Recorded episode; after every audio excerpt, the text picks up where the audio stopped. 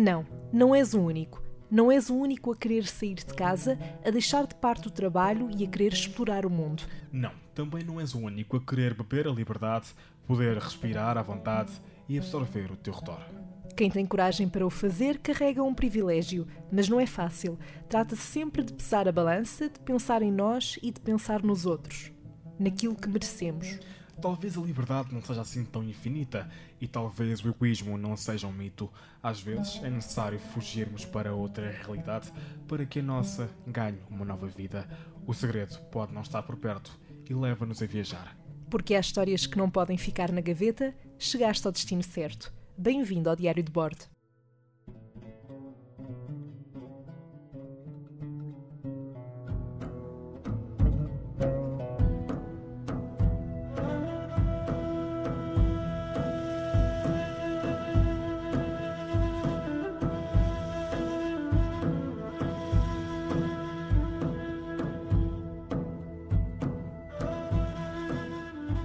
Mudanças que são radicais e que nos marcam. Há choques culturais que nos fazem bem. A Raquel Martins sentiu isso na pele quando pegou nas malas e foi para a Turquia, onde estudou e trabalhou. Consigo, não vou expectativas, mas no regresso trouxe histórias para partilhar. Olá Raquel, a Turquia é assim tão diferente de Portugal? Olá, sim. Uh, sim e não. Tem muitas diferenças culturais, religiosas. Um, a própria vivência lá é muito diferente e a maneira como a sociedade se move também. Mas por outro lado, tem coisas muito semelhantes com Portugal, uh, quer dizer, as pessoas são normais, existe muito aqui o preconceito de que vais para a Turquia, devem ser mega religiosos, ataques terroristas, etc. E não foi nada a realidade que eu. Não foi nada, Sim. em certa parte, a realidade que eu vivi. As pessoas são super normais e acessíveis, uh, os jovens são exatamente como nós, têm as mesmas ambições, os mesmos sonhos. E, portanto, nesse sentido, acho que somos parecidos. E porquê pegar nas malas e ir para este país estudar e trabalhar? Um, eu tinha estado anteriormente em Marrocos um, durante uns meses no verão e hum, logo aí criei uma empatia com, com países de origem árabe. Pronto. E estando em Portugal, eu também queria ir para um sítio que fosse longe, uh, que não fosse tão europeu, porque de alguma forma queria conhecer uma realidade diferente da minha.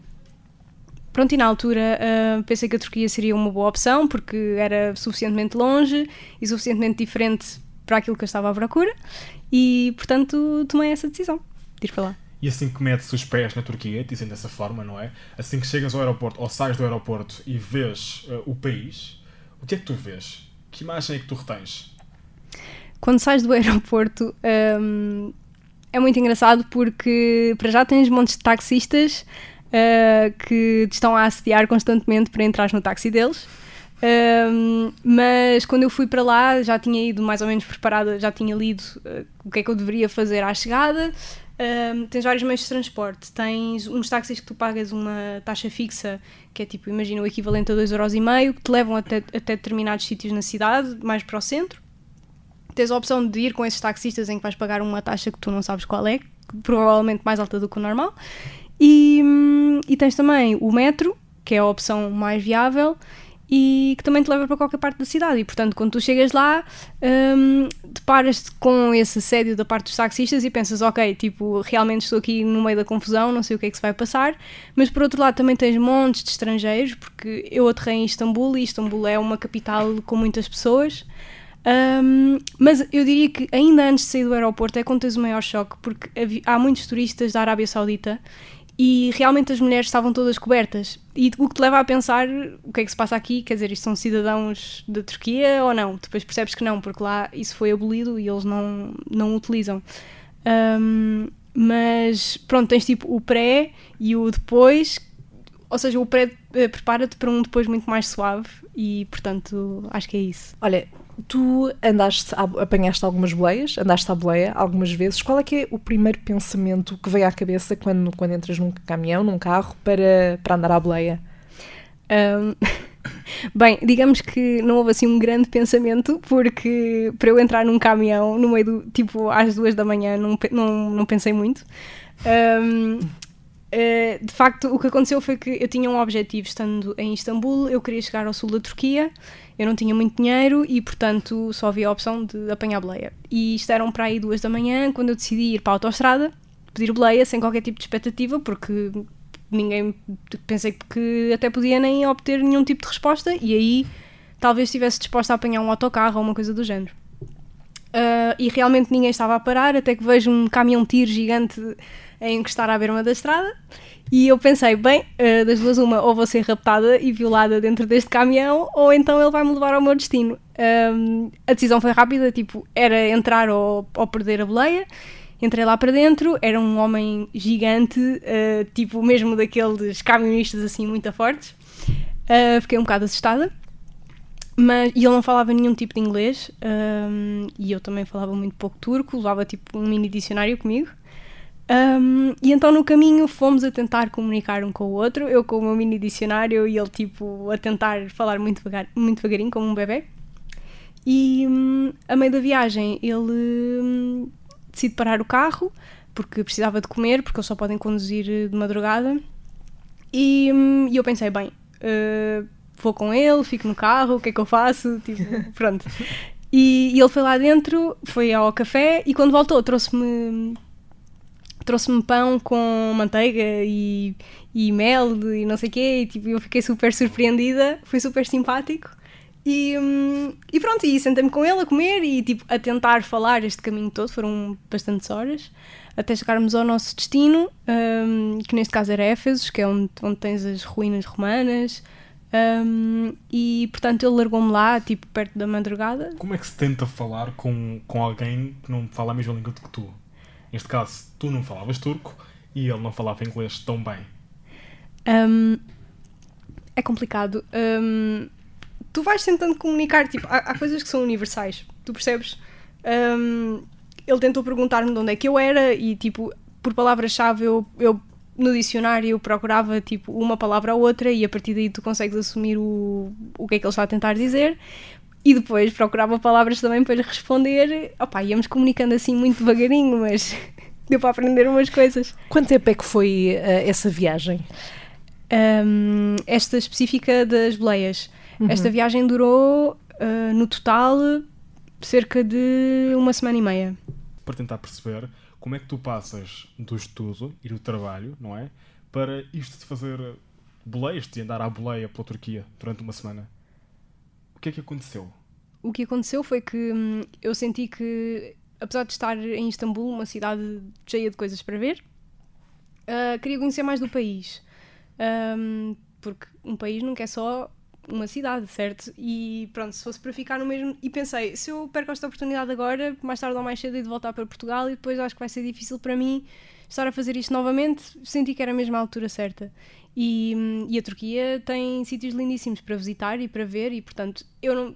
Eu optei por esta via porque não tinha muito dinheiro, mas o objetivo sempre foi chegar lá e ver as coisas que o país tinha para oferecer e as pessoas e as diferentes regiões, até porque na altura politicamente estava a ser bastante complicado e eu tinha interesse em ver como é que estava ao longo do país, não totalmente, não, não fui para a fronteira, mas pelo menos até ao sul. Algo que marcou a tua viagem foi o facto de também teres uh, dormido na rua, chegado a dormir na rua. E eu queria te perguntar se alguma vez te tinhas imaginado nesse cenário, ou se já estavas preparada para que isso acontecesse quando, quando foste para fora, quando foste para a Turquia. Um, nunca tinha pensado nisso, não pensei que o fosse fazer. Um, o problema é que eu, ao fazer esta viagem sem garantias de quando é que ia ter boleias, onde é que eu ia parar, era impossível para mim fazer qualquer tipo de marcação, seja onde for, para além do fator do dinheiro, que era mesmo um fator muito importante. Um, e então tomei logo, previamente, a decisão de levar comigo o saco de cama. E como era verão, um, não era muito dramático dormir na rua. Ou seja, na rua, isto era sempre com o intuito de aterrar numa praia. Nunca era na rua mesmo, no meio da cidade. Um, mas não, nunca pensei em fazer isso. Uh, em Portugal, nem pensar, nunca fiz nada do género, sem ser acampar, mas não conta.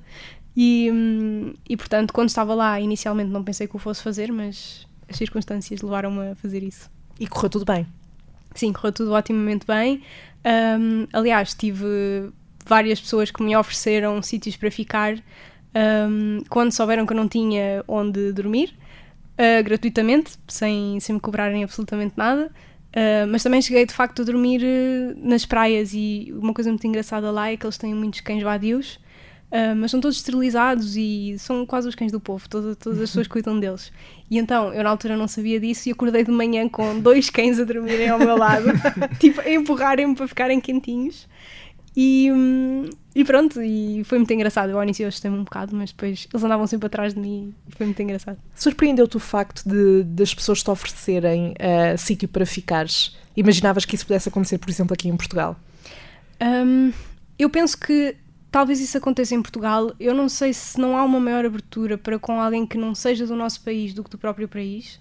É uma dúvida que eu tenho. Em Portugal, honestamente, um, nunca tive um tipo de viagem como tive aqui e não me senti tão livre para o fazer como no estrangeiro, porque de certa forma desprendi-me um bocado de todas as maneiras que eu tinha de me comportar e estava muito mais aberta para ter este tipo de interação com as pessoas. Um, não sei, não sei dizer se em Portugal uh, isto acontece ou não. Comigo, pessoalmente, eu diria que não. Talvez em regiões mais remotas do país, não em Lisboa. Um, e na Turquia, sim, de facto surpreendeu-me, porque eu não estava nada à espera que me oferecessem comida, estadia, visitas guiadas. Como é que era esse contacto? Como é que era feito esse contacto com as pessoas que te ofereciam comida e viagens? Um, o contacto, muitas vezes elas viam-me andar na rua pequena com uma mala gigante e um, ficavam curiosas e, muitos de, e, e, eles têm o hábito de te chamar um bocado, tipo, olha, anda, para, anda ao meu café, tipo, vem comer qualquer coisa, porque são muitos estrangeiros, eles querem induzir-te a ir para lá e consumir coisas, pronto, para fazerem dinheiro, não é? E, hum, e, eu normalmente respondia: Olhem, eu gostava muito, mas eu não posso porque eu não tenho muito dinheiro e, portanto, e eles ficavam interessados, tipo, ah, mas tu és de onde? Não sei o quê. Ah, sou de Portugal. Ah, Portugal, eles dizem Portacal, que é como eles dizem laranja. o nosso país é tipo laranja em turco. Um, mas conheces a história? Conhecem a história? De porquê que é laranja? Sim. Porquê? Não sei. Porque, uh, há, se não estou em erro, uma, houve uma grande exportação histórica de laranjas de Portugal para uh, a Turquia. A sério? Sim, aliás, até porque para muitos países uh, a laranja chegou através de Portugal. Hum, não fazia ideia, por acaso. Eu só achava engraçado. Tem o mesmo nome. Aliás, tens a laranja uh, em turco e noutros países túrquicos, noutros países como Turcomenistão e etc. Sim, sim. Em que o nome de Portugal é laranja. Olha, yeah, mas é isso. Tipo, eu achava bem engraçado. Mas obrigada, Luís, por isso. Nada. É um, diz, sim, continua. Continua, estavas a contar. Uh, pronto, e eles abordavam-me um, por causa disto, que achavam piada de eu andar com a mala às costas. E eu contava um bocadinho do o que é que estava a acontecer. Eles achavam incrível eu estar a fazer esta viagem à boleia, ainda por cima uma rapariga sozinha. Um, e ficavam tão intrigados e tão interessados que achavam tipo: Olha, vou contribuir bem para a tua viagem, toma lá, sei lá, comida, podes ficar no meu, no meu hostel de graça. Tipo, e em troca eu contava-lhes as minhas histórias e, e eles também, obviamente, que me contavam as deles, mas. Há alguma que tenha ficado um, dessas partilhas que, que troca, uh, ou seja, dessas histórias que foste trocando, não só as que te contaste, mas as que ouviste também, houve alguma que te tenha marcado? Um, é assim, do, das pessoas que me ajudaram, um, não chegámos ao ponto de ter histórias muito profundas sobre a vida pessoal delas. Uhum. Ou seja, Uh, houve um rapaz em específico que foi o que me ofereceu a estadia no hostel dele. Ele tinha-me contado uh, no terraço, ele levou-me primeiro para o terraço para tomarmos um café sem qualquer tipo de compromisso, ou seja, eu não tinha de pagar nada. Um, e ele aí sim falou-me um pouco sobre a história dele, que quando ele era miúdo um, ele tinha perdido os pais e pronto, vivia, tinha, viveu muitos anos com os avós dele, que depois eram daquela aldeia, que aquilo era assim no meio de uma espécie de vale. Um, e ele acabou por herdar um, um prédio nesse. Um prédio, aquilo não são bem prédios, são tipo umas casinhas com uns andares. E, e ele decidiu fazer um hostel a partir daí e, e pronto, e começar a acomodar turistas, etc. Portanto, ele até era assim bastante para a frente para quem estava ali numa aldeia tão pequenina. E, e, pronto, mas assim em termos de histórias mesmo marcantes, nesta viagem, uhum. não muitas, ouvi histórias mais intensas de pessoas que eram curdos, uh, porque na altura, na altura e ainda hoje existem muitos conflitos entre os curdos e, o, e os turcos. Um, Como é que tu cruzaste com estas histórias? E que histórias são essas que te, recordas? De turcos? De, de curdos. curdos. Um, os curdos foi essencialmente em Istambul. Havia um café onde eu ia sempre que se chamava Komshu, que significa vizinho. era um café comunitário em que todas as pessoas contribuíam com tudo o que pudessem, traziam comida, livros, música, até os cães entravam lá para dentro. Havia uma biblioteca comunitária no segundo piso, as pessoas iam lá todos os dias cozinhar. Quem quisesse, quem se voluntariasse, não, e pela comida pagavas o que tu pudesses. Portanto, se não tivesses dinheiro, não pagavas nada. Se tivesses bastante, imagina, uma semana não tinhas, não pagavas, na outra pagavas mais, por exemplo. Uhum. Ou seja, criar uma questão funcional ali onde pudesse aprender e conviver. Pronto, eu já quero ir para a Turquia, pronto, já está decidido. e, e pronto, e aí realmente juntavam pessoas de todas as nacionalidades e hum, as pessoas, os, os curdos iam muito para aí porque se sentiam à vontade para conviver com outras pessoas sem estarem sob olhares mais. Julgavam. Exatamente. Um, e portanto uh, foi aí que eu cheguei a conhecer alguns, pessoas bastante interessantes e cultas de todas as áreas, todas as profissões. Eles falavam com tristeza do problema que está a existir entre eles e a Turquia, cheguei a ver as manifestações também na rua.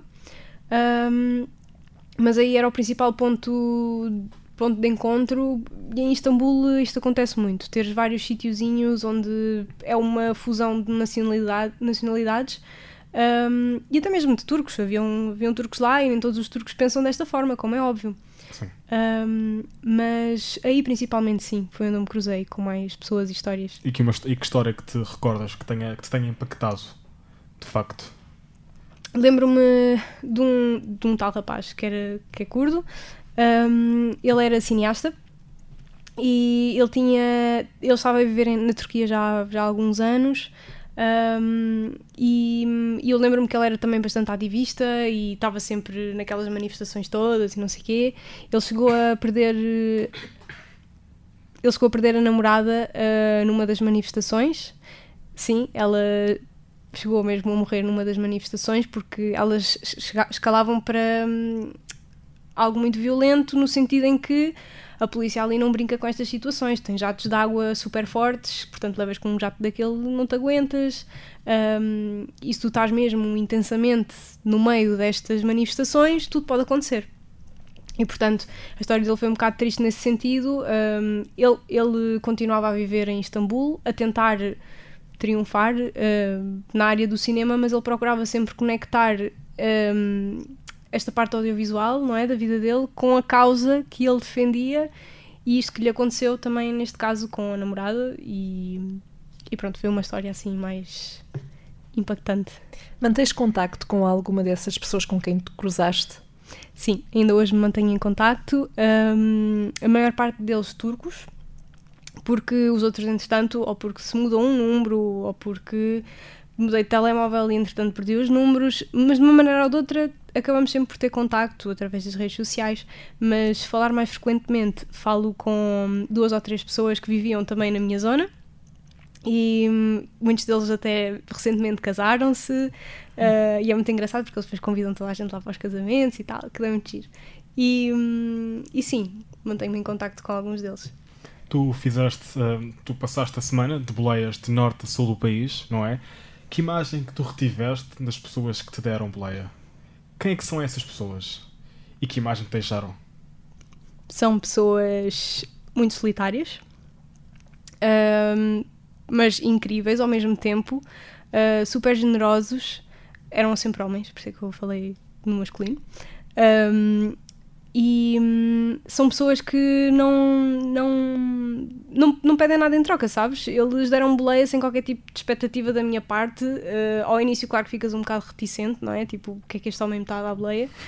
Um, mas, um, mas sempre, pá, super, super, super generosos, um, mas muito solitários também, porque via-se que eles tinham mesmo a necessidade de falar com alguém e tentar partilhar uma história, seja de que maneira for, falando a mesma língua ou não, e portanto é esta a imagem que eu, que eu retive deles.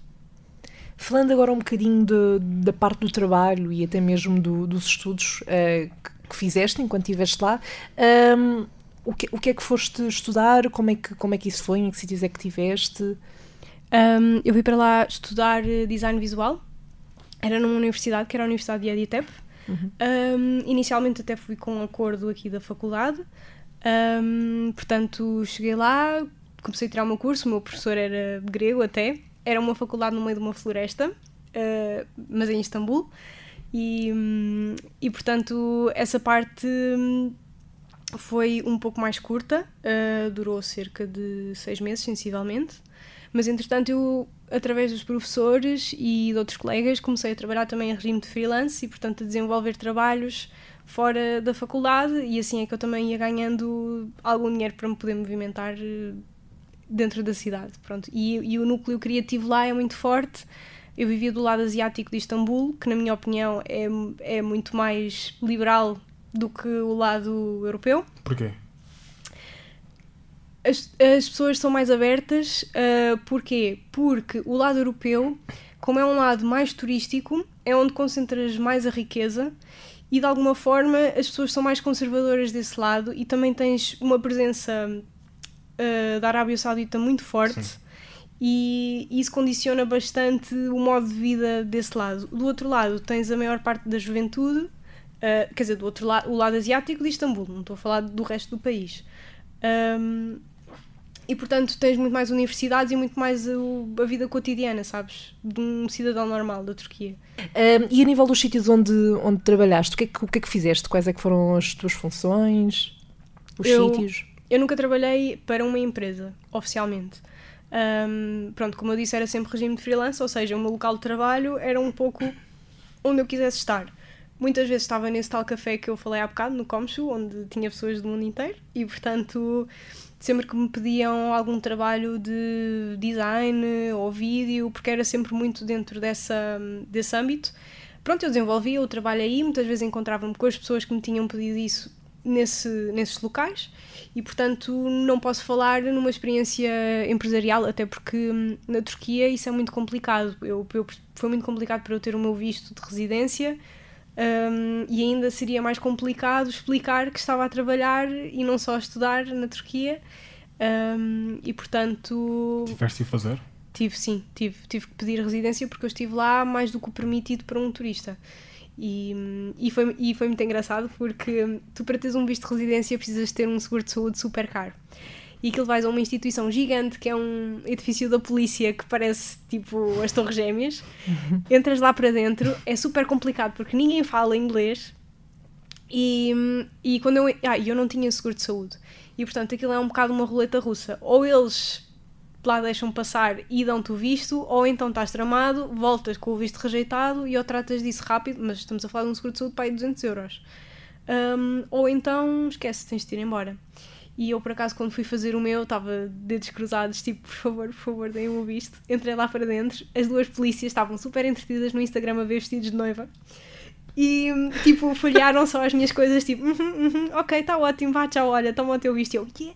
Prioridades, não é? Ainda bem, ainda claro. bem que assim foi. Portanto, foi um contraste aqui entre aquilo que esperavas Sim. e aquilo que aconteceu. Sim, exatamente. Como é que foi o sentimento depois, quando saíste?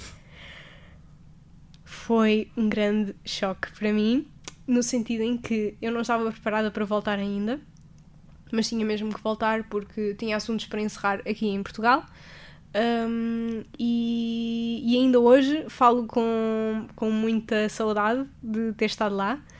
E, um, quando voltei não estava preparada porque sentia que as pessoas não compreendiam exatamente as coisas pelas quais eu passei e eu também não me sentia com vontade de partilhar propriamente, porque Sim. sentia que era algo muito pessoal. Uhum. Um, e portanto, quando voltas para Portugal é aquele sentimento de que nada mudou. É, está tudo igual, as pessoas estão iguais. Um, é muito estranho, sabes? É como se nada tivesse evoluído porque vieste de um sítio em que tudo é novo e de repente voltas para casa onde tudo é igual. Para algumas pessoas não é necessariamente mau, mas na altura para mim foi um pouco difícil de aceitar. E custou-te uh, voltares a adaptar-te uh, como as coisas funcionam aqui em Portugal? Foi também um choque nesse sentido? Um, nesse sentido, não. Eu senti foi que estava muito adormecida aqui, porque já estava tão habituada às coisas daqui e serem tão fáceis, tão fluidas, porque sempre foi a minha vida, um, que para mim tive aquele sentimento de quase estar adormecida. Já não era muito excitante estar aqui, era bom ver a minha família e os meus amigos, fiquei contente, mas. Um, não desafiava no fundo. Exatamente, não? exatamente. Pronto. Depois entrei, depois comecei a trabalhar e a minha vida normalizou bastante desde aí, mas... Que sentimento escolherias para definir este momento de transição de Turquia para Portugal? Assim que metes os pés e te apercebes de que há uma vida continua aqui, que sentimento é que escolhes para definir esse momento? O momento em que cheguei a Portugal. Tristeza. Senti-me triste quando cheguei a Portugal. Apesar de ter muitas saudades da minha família, eu estava, estava disposta a não voltar, pelo menos naquela altura. Sentiste que também ah, evoluíste ao estar esse tempo todo fora? Ah, que realmente é verdade quando as pessoas dizem para cresceres mesmo a nível pessoal tens que ir lá para fora e experienciar outras coisas? É assim, eu acho que, hum, sem dúvida, que, que me mudou em alguns aspectos e ensinou-me a ser muitas coisas, nomeadamente mais desenrascada, hum, safar-me das maneiras que for necessário, ah, sei lá, fazer coisas que eu pensava que não conseguia fazer, como por exemplo apanhar boleia de, estran- de estranhos em caminhões. Hum, mas hum, eu acho que todas as pessoas que tiverem a possibilidade de ir para fora e hum, experienciarem coisas diferentes ajuda-te a seres mais tolerante, a entenderes que se calhar a realidade não é bem como é contada quando estamos longe. Ah, há sempre outros lados e que hum, se as pessoas tiverem a oportunidade devem fazê-lo. No entanto, quem não tem a possibilidade de sair do país e ir para fora e viver estas coisas todas, seja por que motivo for, hum, acho que há muitas outras maneiras que podes desenvolver pessoalmente, há muitos outros desafios na tua vida que tu vais ter que te podem impactar tanto ou mais como ir para fora. Eu acho que é a mesma parte da tolerância que é mais desenvolvida. E mesmo assim, em Portugal, quer dizer, temos uma multicultura- multiculturalidade enorme, só que viver no país deles é diferente do que eles estarem no nosso. E portanto é nesse sentido que eu recomendo.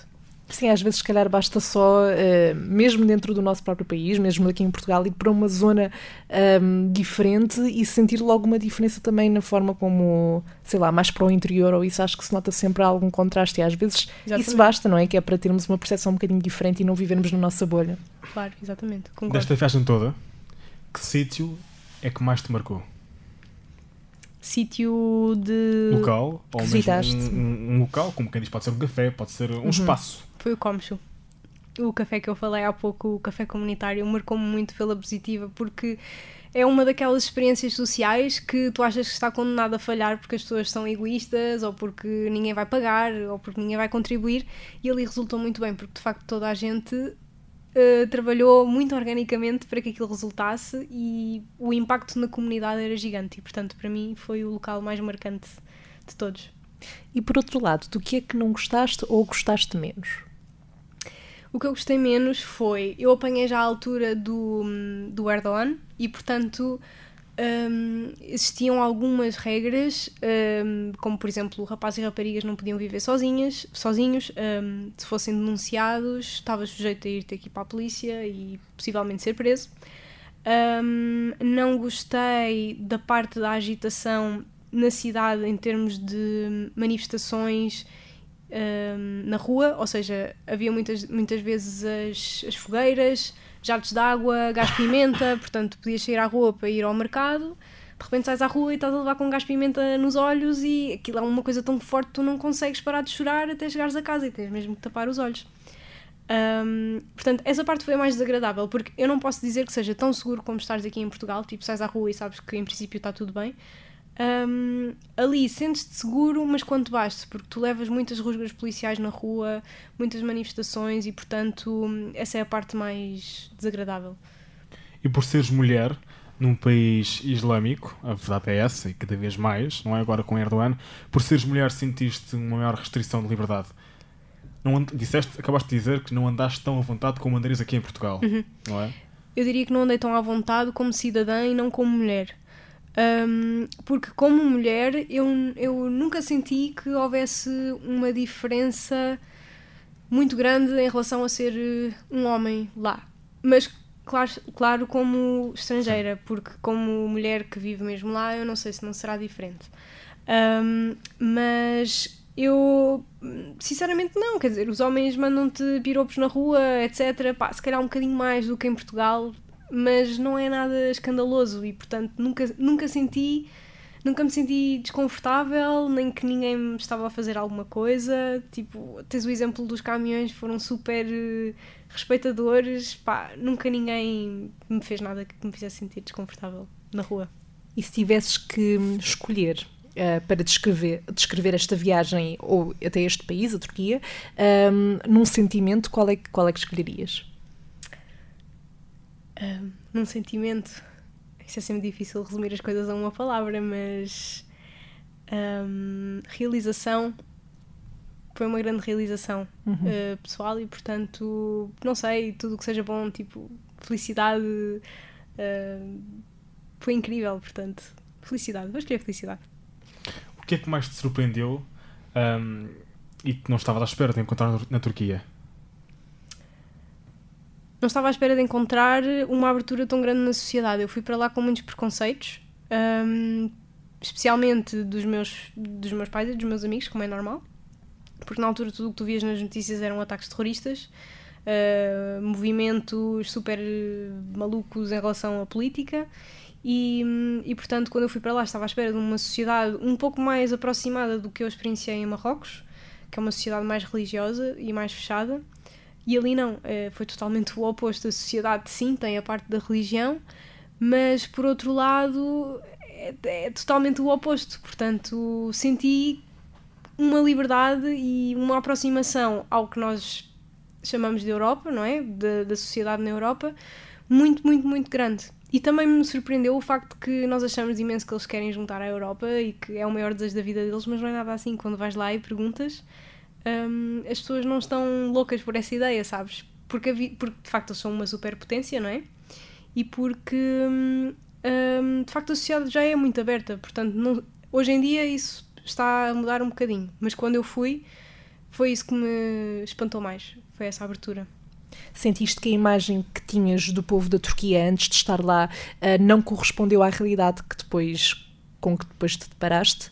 Sim, uh, definitivamente, porque é como eu estava a dizer, achei que ia ser um povo muito mais religioso, essencialmente, porque a religião logo aí define muitas coisas. E, e, portanto como não foram nada como não eram nada disso eu fiquei super impressionada porque a minha experiência em Marrocos tinha sido muito diferente. E portanto fiquei muito surpreendida pela positiva. E um monte de tatuagens a dizer Ataturk também.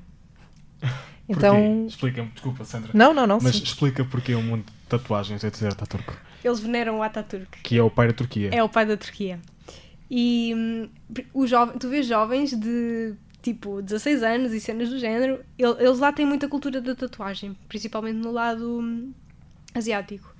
E, hum, e as pessoas adoram, têm fotografias em todo lado, tatuagens, capas de telemóveis, uh, t-shirts, camisolas. Eles adoram porque eles sentem que ele de facto trouxe progresso para, para o país e que hoje em dia eles são, eles são o que são graças a ele. E portanto, sem ele, o país seria algo muito diferente. E é nesse sentido que eles valorizam, e mesmo nas escolas, eles têm as fotografias e ensinam as pessoas a respeitarem esta figura como o pai do que eles são hoje em dia. Com o Ataturk, com o, Ataturk, com o Erdogan, já é uma história diferente, já é uma divisão muito grande. É um destino uh, para regressar? Sim, sem dúvida. E para viver, possivelmente. Deixa-me só perguntar-te, antes de Sandra lançar-te aqui um desafio, um, quando tu olhas para trás, e já falaste muito sobre essas pessoas, pergunto-te uh, quem são os turcos?